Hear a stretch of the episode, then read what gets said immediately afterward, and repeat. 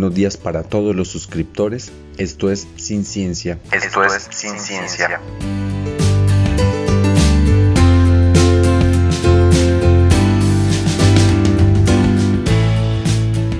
Y hoy tenemos un capítulo especial porque en estos días del mes de septiembre se ha detectado fosfina en Venus.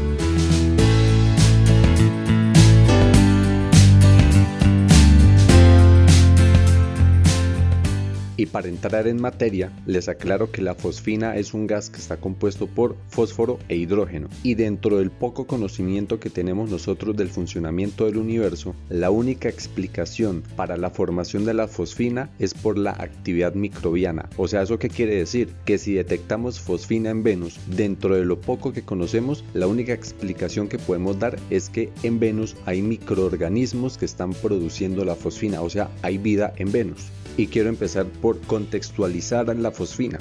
La fosfina es un gas que es tóxico para los seres humanos y nosotros aquí lo utilizamos como control de plagas, o sea, sirve para eliminar plagas y también en la fabricación de componentes eléctricos. De por sí la fosfina es indetectable a simple vista por el ojo humano porque es incoloro, pero sí tiene un olor a ajo característico y aparte de eso es un gas inflamable, o sea que hasta aquí podemos decir que la fosfina no es muy amigable para nosotros, pero sí es un biomarcador porque está asociado a procesos biológicos de descomposición de materia orgánica. O sea, hay unos microorganismos que descomponen la materia orgánica y dentro de esa descomposición generan la fosfina hasta donde nosotros sabemos. O sea, esa es la única fuente natural de fosfina que nosotros conocemos. Pero para las otras aplicaciones industriales nos toca sintetizar la fosfina en laboratorios y pues resulta y pasa que en Venus no hay laboratorios obviamente. Entonces la única explicación que nos queda para justificar la presencia de fosfina en la atmósfera de Venus es que hayan microorganismos que la produzcan allá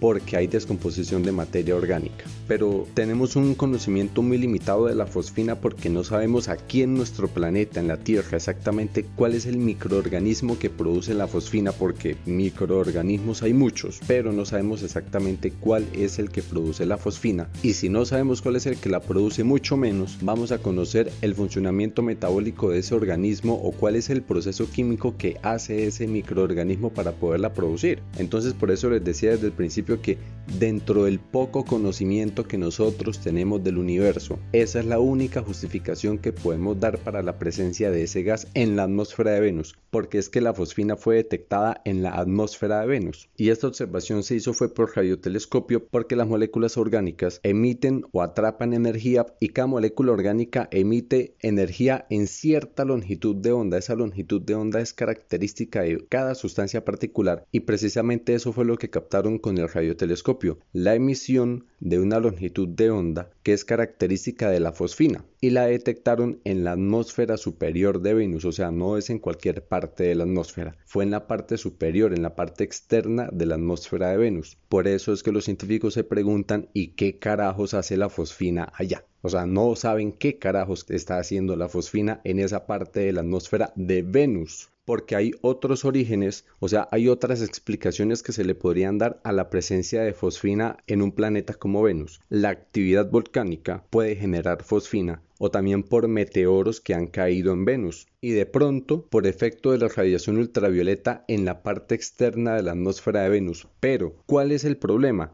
Que la atmósfera de Venus es un ambiente muy oxidado y la fosfina no está oxidada, de hecho está reducida porque lo que tiene es hidrógenos y no oxígenos. Entonces lo que se esperaría es que cualquiera que sea la fuente de emisión de esa fosfina genera la fosfina en la parte externa de la atmósfera y se oxida, o sea, ese pH 3 se va a descomponer en el fósforo que al combinarse con el oxígeno va a formar óxidos de fósforo y ese hidrógeno se mezcla con el oxígeno para formar agua. Eso es lo que debería suceder en la atmósfera de Venus porque es una atmósfera muy oxidada, pero no. Pudieron detectar grandes cantidades de fosfina y no se explican es qué hace ahí y por qué no se ha oxidado. O sea, si está en esas cantidades es porque algo o alguien la está produciendo en grandes cantidades y eso es lo que no saben, quién o cómo se está produciendo. Por eso, la teoría que más ha tomado fuerza es la presencia de microorganismos en la atmósfera, porque aquí en nuestro planeta, en la Tierra, son microorganismos primitivos que son capaces de sobrevivir en ambientes hostiles con poco oxígeno, tal cual así la atmósfera de Venus que casi no tiene oxígeno, en esos ambientes sobreviven es unos microorganismos primitivos y ellos son los que son capaces de generar la fosfina. Ahora, ¿cuál de todos los microorganismos primitivos que nosotros conocemos? Pues a ciencia cierta no sabemos cuál, pero es alguno de esos. Y no sabemos cuál está en Venus, si es que está en Venus, porque allá puede haber algún proceso geológico o químico que nosotros no conocemos, que nosotros no entendemos,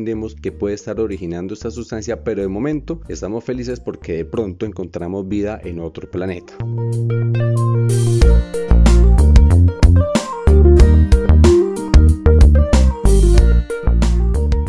Aquí paremos un momentico porque quiero que miremos cuáles son las condiciones para que haya vida en un planeta dentro de lo que nosotros vemos, dentro de lo que nosotros suponemos y con lo poco que sabemos y conocemos del universo. Entonces, dentro de todos los sistemas solares, porque hay muchos, o sea, nosotros no somos el único sistema solar, somos uno de muchísimos millones que hay en esta galaxia y multiplique eso por otros cuantos millones porque hay millones de galaxias. Entonces dentro de cada una de esas millones de galaxias hay millones de sistemas solares y en esos sistemas solares hay una zona habitable que no está ni muy cerquita del Sol como para quemarse, pero tampoco tan lejos como para congelarse. Entonces esa distancia del Sol que permite que hayan condiciones de vida ni muy frías ni muy calientes se llama zona habitable. Aparte de eso, el planeta que aspira a tener vida, que aparte de eso tiene que estar en esa zona que en algunos sistemas solares no existe esa zona habitable, o sea, no hay planetas dentro de esa zona habitable. Ese planeta debe tener gravedad, pero una gravedad que no aplaste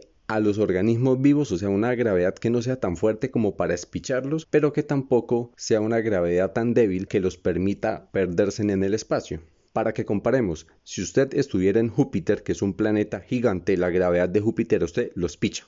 O sea, usted no puede vivir allá, pero tampoco puede estar en un planeta donde la gravedad sea tan débil que si usted pega un brinco salga disparado para el espacio, como por ejemplo en la Luna, o como posiblemente le pasó a Marte, que incluso Marte tiene una gravedad tan débil que perdió su atmósfera, o sea, ni siquiera fue capaz de atrapar la atmósfera, se le perdió. Aparte de eso, la atmósfera tiene que ser respirable entonces nosotros necesitamos oxígeno, entonces un planeta que tenga una atmósfera sin oxígeno a nosotros no nos sirve. De hecho, pues nuestra atmósfera tiene solamente como un 20% de oxígeno y tiene un 70% de nitrógeno, cosa que el nitrógeno a nosotros no nos afecta, pero hay otros gases que sí. Por ejemplo, en la atmósfera de Venus hay unos gases que sí son peligrosos para nosotros como organismos vivos. Entonces, al planeta que vayamos, si está en la zona habitable y si tiene una gravedad que nos permita vivir tranquilamente, ni volando ni espichados. Debe tener una atmósfera con unos gases que no sean venenosos, tóxicos o letales para los organismos vivos. Y debe tener una temperatura que permita la existencia de agua líquida, porque si está muy frío el agua se congela y la esencia de la vida que nosotros conocemos es el agua, pero líquida, de nada sirve el agua congelada. Pero tampoco puede ser una temperatura tan alta que evapore el agua y mantenga ese en estado gaseoso porque necesitamos esa agua en océanos, agua en ríos, en lagos. Entonces la temperatura del planeta no puede ser ni muy bajita para congelarnos, ni muy caliente como para que nos fritemos. Y necesita una variedad de escudos contra muchas amenazas cósmicas. Por ejemplo, necesitamos protegernos de los vientos solares y eso en nuestro planeta lo hace es el núcleo de hierro que está en el centro de la Tierra. Si nos vamos para un planeta como Venus, que no tiene ese núcleo de hierro que genera esa magnetosfera, los vientos solares llegan a la superficie y literalmente fritan todo lo que esté en la superficie. Entonces necesitamos un planeta que tenga magnetosfera para protegernos de los vientos solares pero también necesitamos protegernos de la luz ultravioleta, de la radiación ultravioleta del Sol, y esa defensa se produjo en la Tierra con la capa de ozono. Entonces cuando los microorganismos que habitaron la Tierra inicialmente, esos microorganismos primitivos que empezaron a alimentarse de la luz ultravioleta y empezaron a producir su propio alimento, liberaron oxígeno al aire y ese oxígeno fue llenando la atmósfera y cuando llegó a la parte superior se convirtió en ozono el ozono es oxígeno pero de tres átomos. El oxígeno que nosotros respiramos tiene dos átomos de oxígeno y el ozono tiene tres. y esa capa de ozono es la que nos protege de la luz ultravioleta. Entonces, necesitamos magnetosfera y necesitamos una capa de ozono. Y aparte de eso, nuestro sistema solar tiene dos planetas gigantes gaseosos que son Júpiter y Saturno. Y ellos nos protegen de las amenazas externas, o sea, de cometas, asteroides y meteoros ya muy grandes, que cuando ingresan a nuestro sistema solar pueden golpear un planeta y tal cual como se extinguieron los dinosaurios, si el meteoro es muy grande, pues puede golpear nuestro planeta y acabar con la vida en nuestro planeta. ¿Qué hace Júpiter para protegernos? Pues como es un planeta tan grande y está más alejadito, o sea, en las partes externas de nuestro sistema solar, con toda la gravedad tan potente que él tiene, va atrapando muchos de esos asteroides, muchos de esos cometas que ingresan al sistema solar y chocan es contra Júpiter porque él los atrae y eso impide que lleguen hasta el interior del sistema solar en donde estamos nosotros. Y lo normal es que en un sistema solar esos planetas gigantes gaseosos como Júpiter vayan dando vueltas en en espiral hasta que finalmente llegan al centro y chocan con el Sol. Eso significa que Júpiter debería estar dando vueltas en espiral y ya debería haber ocupado el espacio de nuestra órbita, de nuestro planeta. ¿Por qué no lo hizo? Porque más allá de Júpiter hay otro gigante gaseoso que es Saturno y hacen como un juego de gravedades ahí que Saturno intenta jalarlo hacia él para que no se vaya hacia el centro. Entonces Júpiter está donde está y no se ha movido de ahí es por la presencia de Saturno. Entonces Júpiter nos está protegiendo de amenazas externas y Saturno nos protege de Júpiter. Y para terminar, tenemos una protectora aquí cerquitica, que es la luna. La luna también ejerce gravedad y ayuda a atrapar muchas de esas amenazas externas que pasaron el filtro de Júpiter y de Saturno y llegaron hasta acá. Entonces muchos meteoros, muchos asteroides han chocado con la luna y no han chocado con nosotros. El planeta puede preservar la vida así como la conocemos por la presencia de todos estos escudos. Bueno, y además que la Luna, con ese juego de gravedad que tiene con nuestro planeta, es el que activa las mareas en los mares, que eso es determinante para la vida de este planeta, la presencia de las mareas. Y también la Luna, con la gravedad que ejerce sobre la Tierra, ayuda a activar el tectonismo de placas que también es fundamental para la evolución de la vida en nuestro planeta. Entonces, todos estos escudos, la magnetosfera, la capa de ozono, la presencia de Júpiter, de Saturno, de la Luna, han generado unas condiciones casi que únicas en nuestro sistema solar para que dentro de la zona habitable en la cual está la Tierra, que tiene su gravedad y que tiene una atmósfera respirable con una temperatura que permite que haya agua líquida, todas esas características permitieron que se generara un caldo, un caldo químico que tiene carbono, hidrógeno, oxígeno y nitrógeno y ese juego químico de esos cuatro elementos generó moléculas orgánicas que en algún momento esas moléculas orgánicas brincaron a ser biomoléculas y entre esas los aminoácidos que son el origen de la vida. ¿En qué momento esas moléculas orgánicas se convirtieron en biomoléculas? No sabemos. Ese es el eslabón, porque después de que aparecen los aminoácidos de ahí en adelante ya nos conocemos todo el cuento. Pero entre las biomoléculas y las moléculas orgánicas hay un espacio en blanco que no hemos podido descifrar. Y entonces ahí es donde nos preguntamos, ¿la vida en nuestro planeta fue un accidente? O sea, eso fue algo tan único con todas las características que se tenían que unir. O sea, como uno dice, se alinearon los astros y sucedió. ¿Fue algo tan accidental o la vida es algo constante en el universo? Porque si encontramos vida en Venus con las condiciones tan bravas que tiene Venus, que ya se las voy a contar, es donde tenemos que preguntarnos si la vida es una constante eso lo cambia todo. O sea, toca escribir todo porque ya no estamos solos. Ya hay otros planetas con otras condiciones que también pueden tener vida.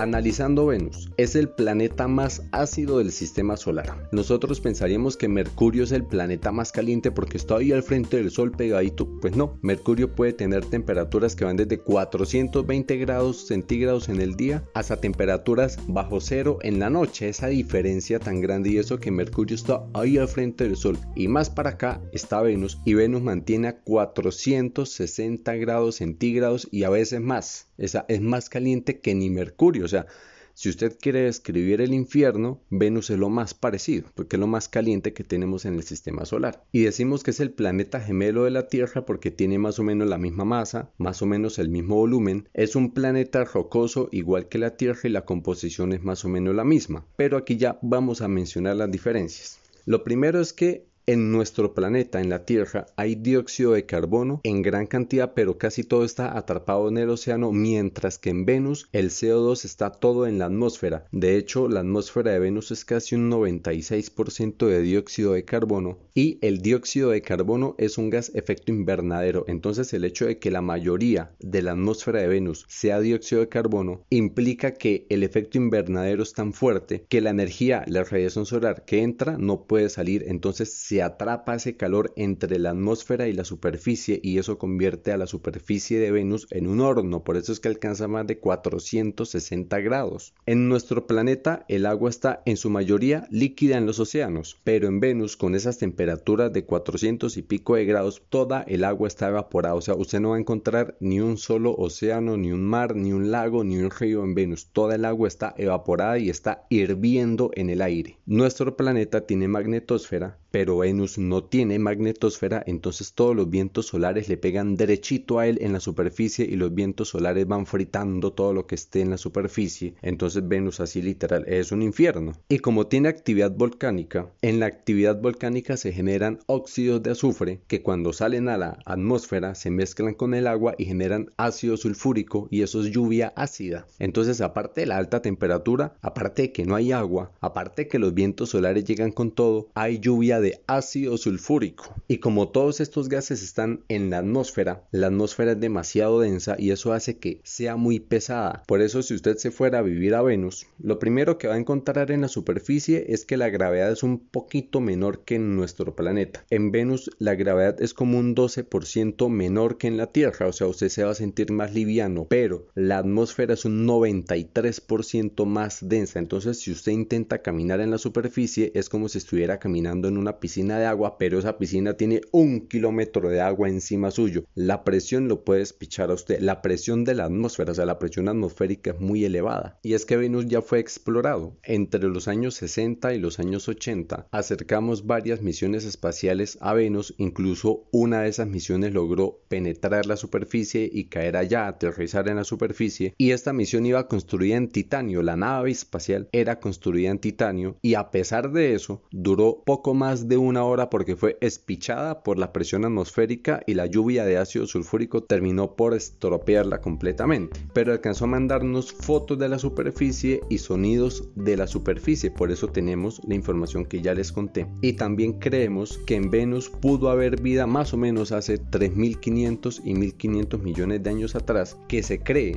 se calcula que la temperatura en la superficie de Venus era de 11 grados centígrados. Eso permitía que el agua estuviera líquida, o sea, habían mares y océanos en Venus. Y eso se debe a que hace todos esos millones de años el Sol era más frío, o sea, no emitía tanta energía porque era más joven, entonces el calor que desprendía no era tan alto y Venus pues no era el horno que es hoy en día. Y con estas misiones espaciales también descubrimos que Venus gira al contrario que la Tierra, o sea, si nosotros en nuestro planeta vemos que el Sol sale por el este y se oculta por el oeste, si usted estuviera en Venus ve lo contrario, que el Sol sale por el oeste y se oculta por el este porque está girando en forma contraria como gira la Tierra. Y aparte de eso, Venus tarda 225 días en darle la vuelta al Sol, o sea, ese sería el año solar de Venus. Pero un día en Venus dura 243 días. ¿Eso qué significa? Que mientras le da la vuelta al Sol, ni siquiera ha terminado un día, porque el día es el ciclo de día y noche. O sea que el planeta tiene que dar una vuelta completa sobre su propio eje. Nosotros lo hacemos cada 24 horas.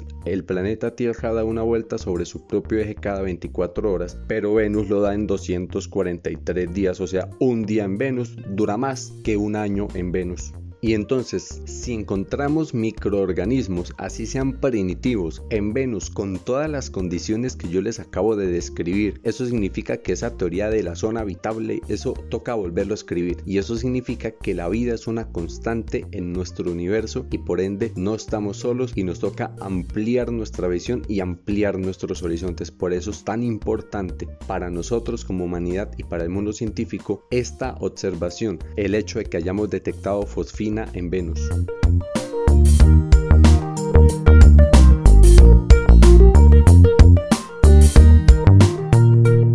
Y aquí va el dato de la semana. El dato de la semana.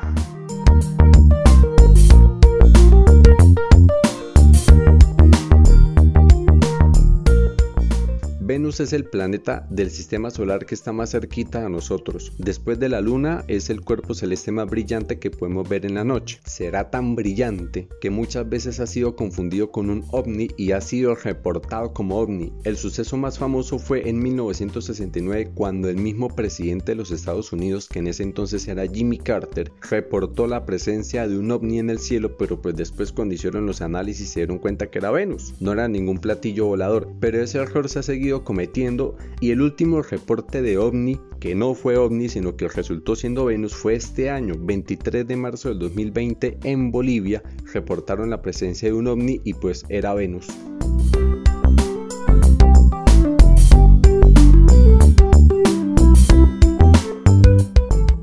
Desde Colombia les habló George Gaitán y les deseo un feliz día, cual sea el día que este sea. Cual sea el día que este sea.